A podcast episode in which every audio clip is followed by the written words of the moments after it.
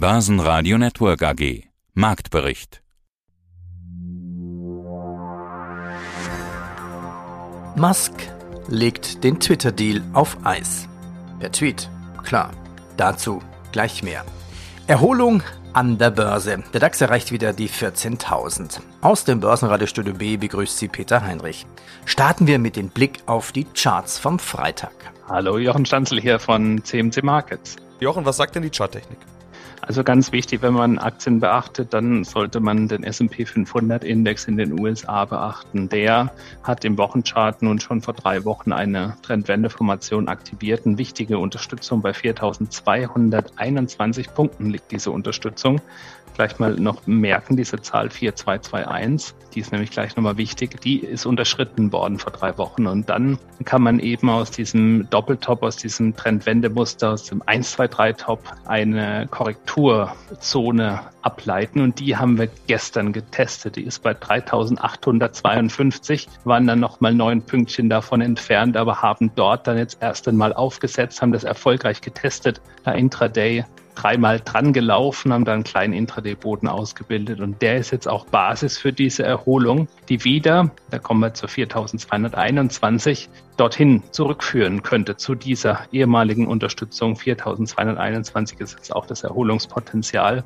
Tiefer als gestern sollte es tunlichst heute im Handel nicht mehr gehen, weil dann gleich die nächste Station geöffnet wird und die liegt dann nochmal einen ganzen Schluck tiefer. Aber für den Moment ist jetzt erstmal das Soll abgearbeitet der Korrektur. Im Übrigen ereignete sich gestern die Bodenbildung und das Tief, das wurde ausgebildet in einem völlig nachrichtenarmen Umfeld. Also es gab keinen Auslöser für dieses Drehen der Kurse. Was wir derzeit haben an den Börsen ist eine sehr negative Stimmung. Wir haben eine, ähm, ja, wenn man sich den Fear and Creed Index anschaut, der ist im extrem negativen Bereich. Wenn man sich die amerikanischen amerikanischen Privatinvestoren anschaut, die haben die geringste Zahl von bullischen Privatinvestoren seit 1992, das muss man sich vorstellen. Also extrem negativ. Alle, die ja Aktien hatten, sind quasi rausgekegelt worden oder machen das Depot nicht mehr auf. Also die, die verkaufen wollten, dürften verkauft haben. Und das ist so der Nährboden für Kurse, die mal wieder nach oben drehen können.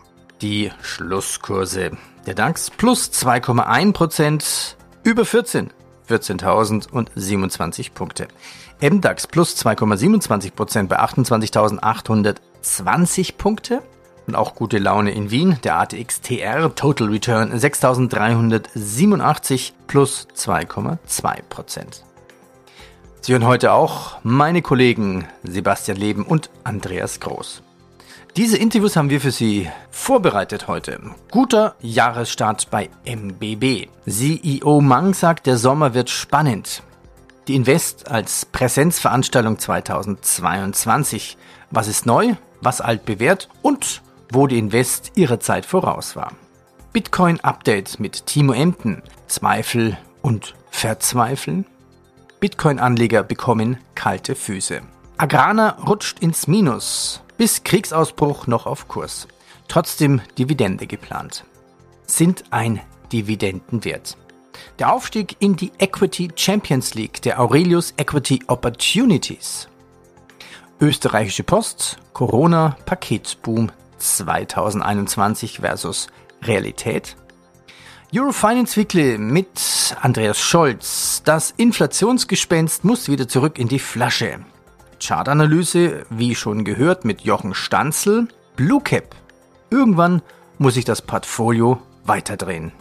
Ja, mein Name ist Andreas Scholz vom Finanzplatz Frankfurt. Ich freue mich auf den Eurofinance Weekly Talk am Freitag.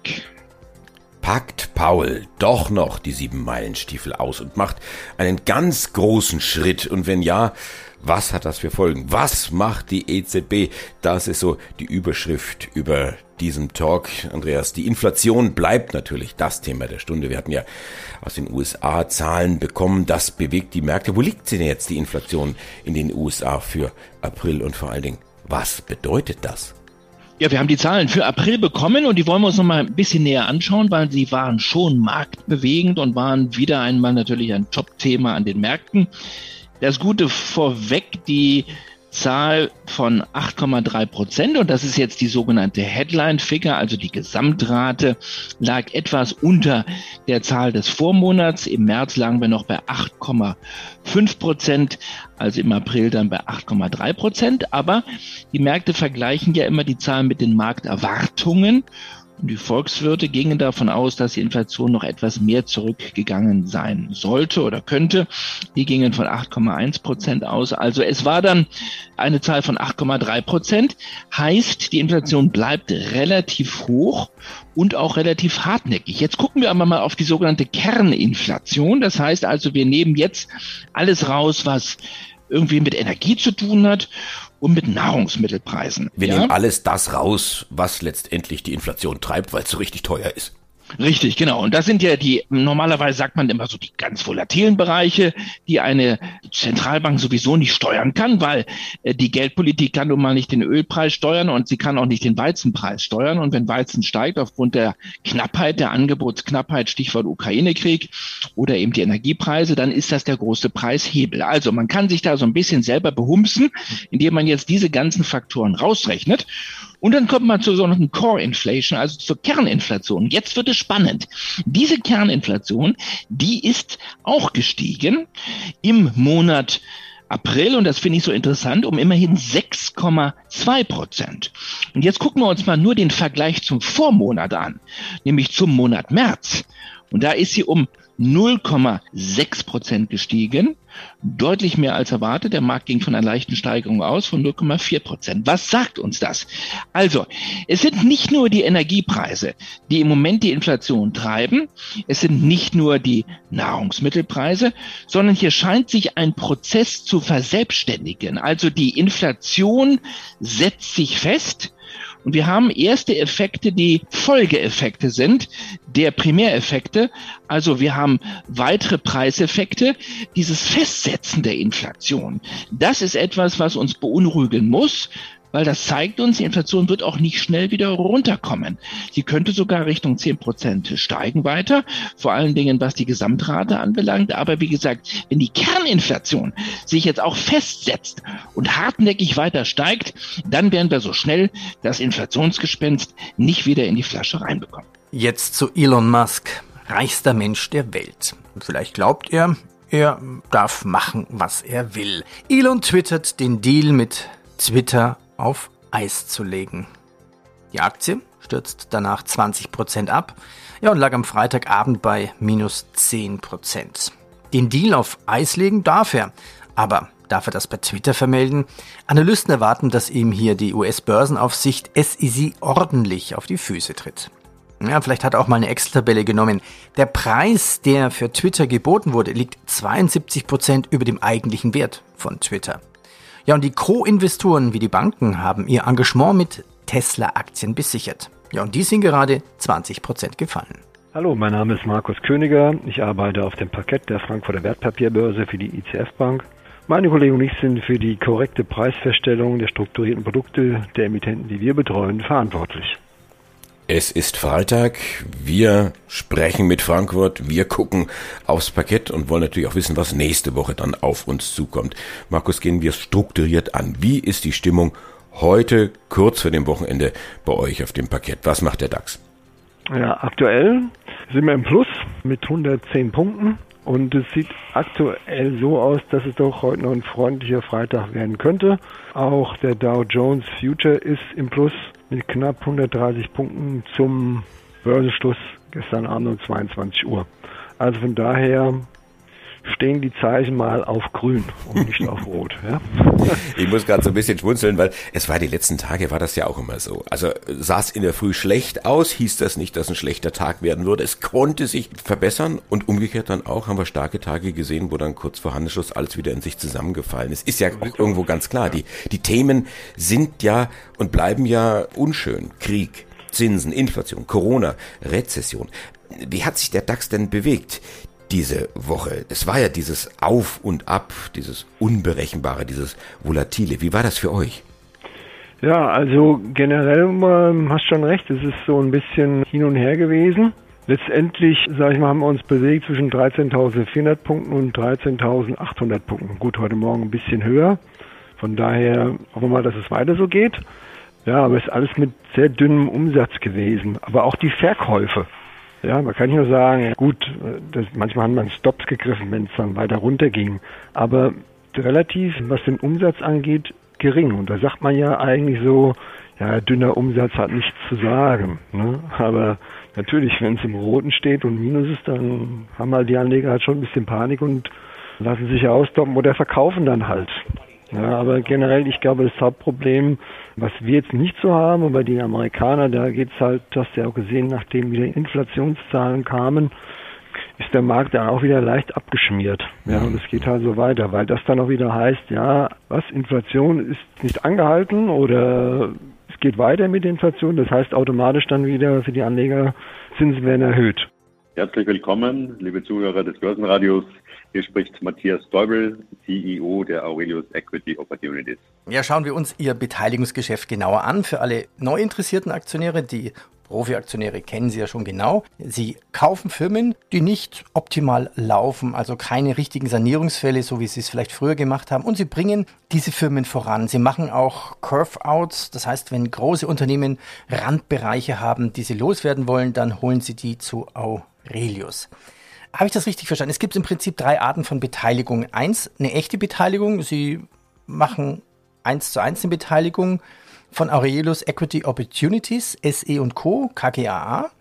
Dann zwei diese Add-ons, also Ihre Firmen, wo Sie beteiligt sind, die bekommen noch eine Beteiligung hinzu, eben was dazu passt. Und drittens ein Co-Investment und die laufen zu 30 Prozent zu Aurelius Equity Opportunities, also Sie direkt, und zu einem höheren Anteil, oft 70 Prozent, zu Aurelius European Opportunities, einem Fonds, Fonds Nummer 4. Ist das so richtig? Das ist genauso richtig, ganz genau. Ich würde es ein bisschen vergleichen. Als Österreicher sollte ich vorsichtig sein, über Fußball zu reden. Ich mache es trotzdem, ich würde es ein bisschen vergleichen mit die Standalone-Deals, die Plattform-Deals, die Sie angesprochen haben, die wir meistens, wo wir Unternehmen meistens zu 100 Prozent erwerben, also Aurelius Equity Opportunities. Das ist so die Bundesliga, wo wir sagen, das ist unser Stammgeschäft, da kommen wir her. Wir haben mit den Add-ons, wie Sie richtigerweise angesprochen haben, ein, ein, sehr attraktives Feld, um hier kleinere Wettbewerber zu unserem Portfoliounternehmen dazu zu kaufen. Das würde ich so als, als DFB Cup bezeichnen. Und dann haben wir jetzt neu seit einem Jahr ein Co-Investment Agreement mit einem Fonds, ähm, der auch in der Aurelius-Gruppe ist, aber nicht der Aurelius Equity Opportunities gehört. Wie Sie richtig gesagt haben, investieren wir hier mit einem Anteil von 30 Prozent, den wir kontrollieren in Unternehmen gemeinsam mit diesem Fonds. Ich würde es bezeichnen als, als European League oder äh, wahrscheinlich sogar Champions League, wo wir da jetzt mitspielen, die Analogie zum Fußball. Dort machen wir Deals, wie zuletzt McKesson, Lloyds Pharmacy in England gekauft mit einem Umsatz von 5 Milliarden britischen Pfund. Und Equity-Tickets in diesem Segment können wir hier stemmen mit bis zu 100 Millionen Euro. Also ermöglicht uns ein zusätzliches Spielfeld im Vergleich zu dem, wo wir bis dato schon tätig waren. Der Ölpreis steigt weiter auf über 107 US-Dollar. Tja, kleiner Dreh bei Bitcoin. Die älteste und wichtigste Cyberdevise gewinnt knapp 6% auf 30.180 Dollar. Mein Name ist Timo Emden, ich bin Marktanalyst seit über 14 Jahren und zertifizierter Blockchain-Experte der Frankfurt School of Finance and Management. Und wir schauen uns heute gemeinsam zunächst einmal das Thema Bitcoin an. Da ist was passiert, wo der Fachmann staunt und der Laie sich wundert. Bitcoin ist ja sehr volatil, aber was jetzt passiert ist in den letzten Wochen, wir sind jetzt unter 30.000 US-Dollar wieder gerutscht. Timo, hast du eine Erklärung dafür?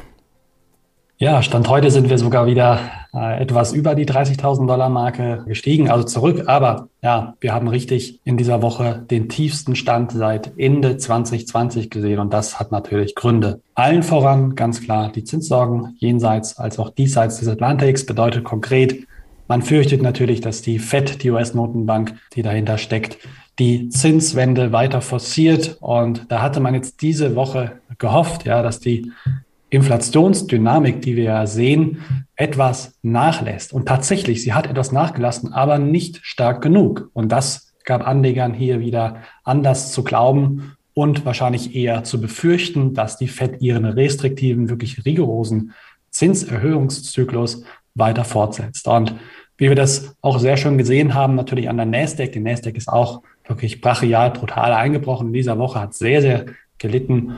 Und im Einklang mit der Nasdaq gehen natürlich auch folgerichtig hier Kryptoassets oder mehr oder weniger fallen sie ja ins Bodenlose. Und das hat natürlich insofern auch äh, damit zu tun, dass Kryptoassets in eine Schublade mit Tech-Titeln gesteckt werden. Ja, also diese Korrelation mit der Nasdaq ist insbesondere hier hervorzuheben. Auf der anderen Seite haben wir noch einen Grund, der diese ganze ja, Abwärtsdynamik nochmal forciert hat. Und zwar waren das Unsicherheiten rund um Terra USD. Was ist Terra USD? Ein sogenannter Stablecoin. Ein Stablecoin soll eigentlich das Versprechen innehalten, dass ein Token einen US-Dollar widerspiegelt. Ja, dass ich als Anleger eben, wenn ich diesen Token tausche, auch tatsächlich einen US-Dollar erhalte. Und das hat nicht mehr funktioniert. Ja, die ein US-Dollar war nicht mehr ein US-Dollar wert, sondern zwischenzeitlich deutlich unter 50 Cent, 20, 30 Cent sogar bis in die Tiefe. Und das hat Anleger natürlich unfassbar verunsichert. Wie konnte das passieren? Weiß man bis heute nicht wirklich. Ja, also man kann nicht wirklich Licht ins Dunkle bringen und das verunsichert natürlich nochmal zusätzlich, weil bislang nicht wirklich klar ist, was die Hintergründe sind und vor allen Dingen, dass der Stablecoin Terra USD bis heute nicht wieder eins zu eins an den Dollar gekoppelt ist. Also eine Menge Unsicherheit insgesamt. Last but not least natürlich auch die technische Konstellation, also das Unterschreiten der 30.000 Dollar Marke hat natürlich auch hier dann vor allen Dingen technische Verkäufe nochmal ausgelöst. Höherer Strompreis an der Börse. 46 Prozent auf 1,2 Milliarden Euro ist der Gewinn bei ENBW gestiegen. Mehr Wind an Land und mehr Wind auf See. Ab Mitte August werde ENBW keine Kohle mehr aus Russland beziehen. Mein Name ist Hoffmann Becking. Ich bin seit zwei Jahren bei der Blue Cap im Vorstand als CIO, das heißt als Chief Investment Officer, zuständig für die M&A-Transaktionen, Kauf und Verkauf von unseren Beteiligungsgesellschaften und für das Thema Investor Relation. Ja, und Sie sagen es, bessere Kassenlage, dafür müssten entweder Verkäufe her oder eine Kapitalerhöhung. Wir treffen uns ja auf einer Kapitalmarktkonferenz der MKK. Das ist dann wohl vermutlich kein Zufall. Das ist kein Zufall, aber wir kommen natürlich auch schon regelmäßig her. Wir haben noch ein Thema, was wir vorneweg lösen wollen. Der Partnerfonds ist euch bekannt, äh, hält bei uns knapp 42 Prozent. Der möchte seine Anteile verkaufen und das muss quasi oder sollten wir lösen, bevor wir eine Kapitalerhöhung machen, um da auch eine Aktionärsbasis zu haben, die das unterstützt oder auch finanziell unterstützen kann. Ja. Prognose haben Sie eine gegeben für 2022 Konzernumsatz zwischen 305 bis 325 Millionen Euro und Adjusted EBITDA-Marge zwischen 9 und 10. Das wäre ja ein größeres Wachstum als im letzten Jahr beim Umsatz und eine EBIT-Marge in ähnlicher oder etwas größerer, äh, besserer Größenordnung. Die Prognose haben Sie kürzlich erst angehoben, habe ich gesehen. Äh, Jahresstart gut gelungen. Inzwischen ist es Mai. Das heißt, man kann durchaus mal fragen, wie gut sind Sie denn da auf Kurs? Die große Frage ist, was kommt noch an indirekten Folgen aus Ukraine und Inflation? Q1 waren die Folgen noch nicht so groß und auch das Thema China, Lockdown, Shanghai zum Beispiel, Lieferkettenthema. Vieles davon sehen wir, glaube ich, erst in den nächsten Wochen, Monaten. Also wir werden da hier und da Probleme bei der Rohmarge kriegen und dann ist einfach die Frage, wie schnell wir die Preise erhöhen. Letztes Jahr hat es gut geklappt. Insofern die Unsicherheit ist noch relativ groß. Noch sind wir auf Kurs aber man weiß es nicht genau. Deswegen der Disclaimer auch, wir halten die Guidance so lange wir können. Wir wissen es noch nicht besser, ob es schlechter wird oder besser wird. Noch sehen wir, dass alles auf Kurs ist. Ja. Die Aktie, da sieht man den Krieg, zumindest sieht es so aus, dass seit, seit Ausbruch des Kriegs eher nach unten oder seitwärts geschaut, würde ich mal sagen. Was sagen Sie denn Investoren, Aktionären, potenziellen Investoren auf so einer Kapitalmarktkonferenz wie hier und natürlich auch den Hörern zu Hause? Was können Sie denen sagen? Ja, die Frage ist, warum ist das so? Und ich sehe da eigentlich zwei Gründe. Einmal unseren hohen industriellen Anteil, viele Rohstoffe, Plastik zum Beispiel. Jeder denkt, das ist äh, sehr schwierig und äh, werden die Krisen Verlierer sein. Wir haben aber letztes Jahr eigentlich gezeigt, dass wir trotz Inflation und trotz Rohstoffthemen und Lieferkettenthemen wachsen konnten. Also ich glaube, das ist nicht ganz so schlimm wie vielleicht vermutet, sondern eher besser. Und das andere Thema ist, wir haben eine sehr, immer noch eine sehr geringe Liquidität im Markt, in der Aktie. Das heißt, die Leute, die interessiert sind, würden gern kaufen, können aber nicht richtig kaufen und kommen vor allem auch dann später nicht mehr raus. Und deswegen auch dieser Link zum Partnerfonds-Thema, wenn wir das irgendwie breit streuen könnten, hätte man eine höhere Liquidität und dann ist, glaube ich, auch mehr eine Aktie drin. So unsere Hoffnung zumindest. Freenet bestätigt seine Prognose. Corona geht deutsche Euroshop im Aufwind. Unter dem Strich erhöhte sich der Gewinn um fast 10% auf 24,5 Millionen Euro. Auch beim Mediamarkt und Saturn wird wieder geshoppt. Seconomy heißt die Holding an der Börse. Der Umsatz stieg von 4,3 Milliarden auf 5 Milliarden Euro. Gewinn scheint auch bald wieder zu kommen. Mein Name ist Konstantin Mang, ich bin CEO der MBB und ich freue mich auf das Gespräch zu unseren Quartalszahlen heute. Mang, wir schauen gemeinsam an das erste Quartal 2022 und die Zahlen sehen gut aus. Das Geschäft wächst weiter. Sie steigern den Umsatz um 15 Prozent auf über 172 Millionen Euro. Was sind da zunächst einmal die Wachstumstreiber? Wo kommt der Umsatz her? Ja, obwohl das Marktumfeld nicht einfach war im ersten Quartal, sind wir in Summe mit unseren Zahlen eigentlich sehr zufrieden. Und die drei Unternehmen, die hier, glaube ich, im ersten Quartal besonders gute Zahlen gezeigt haben, sind auf der einen Seite Vorwerk, die ihren Auftragseingang um 90 Prozent steigern konnten. Das ist super und das zeigt, dass das Thema Energieinfrastruktur momentan eine Nachfrage hat wie nie. Genauso Aumann, die ihren Auftragseingang um 63 Prozent steigern konnten für Automatisierungslösungen im Bereich der E-Mobility und auch DTS. Ja, unsere auf IT-Security spezialisierte Tochter konnte im ersten Quartal den Umsatz um 40 Prozent steigern. Und das zeigt, dass trotz des schwierigen Marktumfelds hier tatsächlich sehr gesunde Unternehmen auch mit guten und dahinterliegenden Markttrends Teil der MBB-Gruppe sind. Also Wachstum, die Nachfrage ist da, der Auftragseingang ist da. Auf der anderen Seite fällt natürlich auf, auf der Ergebnisseite, da sind sie rückläufig. EBTA sinkt von fast 20 Millionen auf 15 Millionen. Wie kommt jetzt das? Ja, das ist natürlich keine ganz große Überraschung, dass auch wir uns von den ganzen Herausforderungen, die im Moment unsere gesamte Wirtschaft plagen, nicht komplett entkoppeln konnten. Und die steigenden Energiepreise, die steigenden Rohstoffpreise, die haben durchaus bei unseren kleineren Töchtern wie der Hanke Tissue, aber auch der CD Formpolster ein bisschen Spuren hinterlassen. Allerdings konnten die Unternehmen diese Preiserhöhungen auch an ihre Kunden weitergeben, weshalb wir da jetzt durchaus erwarten, dass die Profitabilität in den nächsten Monaten ansteigt. Dazu kommt bei Friedrich Vorwerk auch noch ein Sondereffekt, und zwar haben wir da durch den hohen Auftragseingang im ersten Quartal relativ viele gleichzeitige Anlaufkosten für neue Projekte gehabt und Vorwerk hat gleichzeitig noch die neu akquirierte Puhlmann-Gruppe integrieren müssen. Also da sind durchaus ein paar Sondereffekte, weshalb wir jetzt im ersten Quartal noch nicht an die Profitabilität von letztem Jahr anknüpfen konnten. Aber wir sind zuversichtlich, dass wir im Laufe des Jahres da auch noch eine Steigerung sehen. Ja, noch ein Blick der besten und schlechtesten Aktie. Volkswagen minus 1,7, FMC minus 0,8 und Adidas minus 0,7. Oben Delivery Hero plus 6%, Sartorius 7,6% und HelloFresh 9,3%. Schönen guten Tag. Mein Name ist Harald Hagenauer, Head of Investor Relations der Österreichischen Post. Schauen wir uns noch Zahlen an. Der Umsatz gab im ersten Quartal 2022 im Jahresvergleich um 7% auf 601 Millionen Euro nach. Gerundet das Betriebsergebnis als EBIT ausgedrückt um 33,7% auf fast 40 Millionen Euro. Besonders stark fiel das Erlösminus mit 12,5 Prozent im Bereich Paket und Logistik aus. Jetzt haben Sie die österreichische Sicht schon berichtet. Wie ist das in der Türkei? Wie sehr drückt die türkische Pakettochter Aras Cargo die Gewinne? Ist ja auch fast minus 40 Prozent auf 50 Millionen Euro. Warum ist der Rückgang da so stark? Für diejenigen, die Türkei-Geschäft nicht so verfolgen, das Hauptthema das wir in der Türkei sehen, ist der Währungsverlust, also die Umrechnung von türkisch Lira in den Euro. Da ist einfach der, der Wechselkurs jetzt um 70 Prozent verändert zum Vorjahr. Also wenn man das Q1 mit dem, mit dem Folgejahr vergleicht, haben wir jetzt pro Inflation hohe Umrechnungsverluste und, und das hat eigentlich unser Umsatz und Ergebnis maßgeblich beeinträchtigt.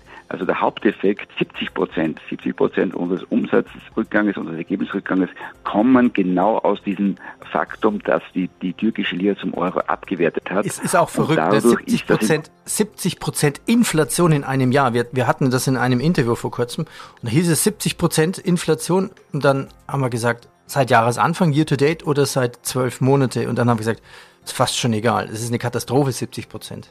Das ist natürlich, und das war, das hat sich primär viel abgespielt, kommt die Jahreswende. Der Wechselkurs ist, ist irgendwo um die Jahreswende 21 auf, auf 22 äh, massiv eingebrochen, jetzt ein bisschen, ein bisschen auf Stabilisierung. Aber natürlich muss man sagen, dass diese Wechselkursentwicklung natürlich den, den Umsatz in Euro nur mehr die Hälfte wert macht. Und das haben wir, das haben wir heuer gesehen. Sie haben es erwähnt, wir haben 40 Prozent weniger Umsatz in der Türkei und das macht aus einem Geschäft, das in lokaler Währung um 7 Prozent wächst, natürlich um in Euro, auf Eurobasis dann 40 Prozent weniger wertvoll. Und das ist die, das ist die, die, der massive Druck auf die türkische Lira. Und ansonsten läuft das Geschäft dort bei Aras?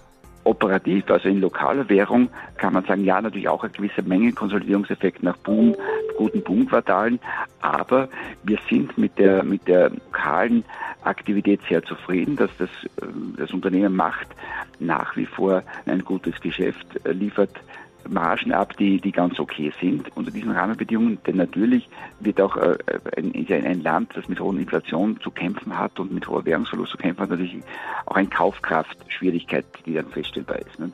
Aber deswegen unter diesen Rahmenbedingungen sind wir mit der Marge ganz gut zufrieden. Was wir halt nicht beeinflussen können, ist, wie gesagt, wie sich ein Ergebnis in türkisch Lira dann in den Euro umrechnet. Das sind wir nicht davor gefeit. Und wir sind fast schon wieder am Ende des Börsenradio To Go Podcasts. Ein Interview haben wir noch. Hat es Ihnen gefallen? Ja, wenn Sie mehr hören möchten, auf börsenradio.de gibt es die Interviews auch in Langform. Ja, wenn es Ihnen gefallen hat, empfehlen Sie uns weiter oder bitte bewerten Sie uns mit 5 Sternen in Ihrer Podcast-Software. Mein Name ist Andreas Wiesinger, ich bin Mitglied der Geschäftsleitung bei der Messe Stuttgart. Mein Name ist Markus Bauer. Ich bin der Projektleiter der Investmesse und organisiere diese von A bis Z. Endlich wieder Präsenzveranstaltungen. Lange haben wir darauf gewartet. Endlich wieder Invest. Wie groß war Ihr Bedürfnis, wieder loslegen zu können? Die veranstaltungsfreie Zone war jetzt ja doch länger als gedacht. Also die letzte Invest war ja im Jahr 2019. Wir hatten die Invest für 2020 voll geplant. Wir hatten im Jahr 2021 weil es uns so schwer gefallen ist, eine Invest Digital als rein digitale Veranstaltung und freuen uns jetzt natürlich riesig, dass wir uns alle wieder live und in Farbe sehen können. Es gab zwar zwischendurch Messen, auch Präsenzmessen, aber wie gesagt, es ist die erste Präsenz-Invest seit dem Jahr 2019. Ja, endlich wieder Invest. Aber die Pandemie ist ja noch nicht vorbei. Sie haben jetzt gesagt, Sie wollten oder Sie, Sie haben ein bisschen mit sich gerungen, virtuelle Messe. Welche Rolle spielt Corona denn noch und wie viel virtuell oder hybrid wird die Invest denn sein? Wir haben ja fünf Bühnen auf der Invest. Wir werden eine Bühne streamen. Wie gesagt, wir wollten nicht gleich das ganze Programm komplett streamen. Die Leute sollen ja auch einen Anreiz haben, hier vor Ort zu sein sich mit den Kollegen und anderen Interessenten und Anlegern auszutauschen, mit den Ausstellern zu sprechen, sondern es wird mit einem kleinen, fokussierten Angebot digital sein werden. Der Rest wird komplett analog stattfinden. Das Thema Corona ist noch da. Ja, Corona wird uns wahrscheinlich noch die nächsten Jahre begleiten, aber aktuell gibt es auch keine Auflagen und keine Anzeichen, dass da irgendwas kommt. Also die Invest kann sich jeder frei fühlen, so wie er sich wohlfühlt. Sie hatten jetzt gesagt, es sollen ja auch Anreize gesetzt werden, dass die Leute kommen. Ich glaube ja, dass sehr viele kommen werden, weil da natürlich auch das Bedürfnis ist. Auch die Besucher konnten ja jetzt zwei Jahre auf wenig oder keine Veranstaltungen gehen. Gibt es denn da schon irgendwelche Anhaltspunkte? Wie groß ist der Nachholbedarf? Wie groß ist das Interesse? Also hier kann ich sagen, folgendermaßen auch mit den Ausstellern, die ich im Vorfeld betreut habe, die Vorfreude ist wirklich groß, dass sie jetzt mal wieder nicht in dem digitalen Schema sich treffen, sondern einfach auch vor Ort Präsenz sich im Face-to-Face-Kontakt austauschen können und dass, ja, dass die Vorfreude groß ist. Das konnte man wirklich bei fast jedem Gespräch von mit den Ausstellern dann auch mitbekommen. Wir freuen uns auch als Organisationsteam einfach, dass es wieder losgeht. Wir haben jetzt wirklich lange gewartet darauf, dass wir entsprechend wieder Messe machen können. Und jetzt können wir und freuen uns wirklich drauf, dass es am 20. 21. Mai dann endlich losgeht mit der Invest. Börsenradio Network AG Marktbericht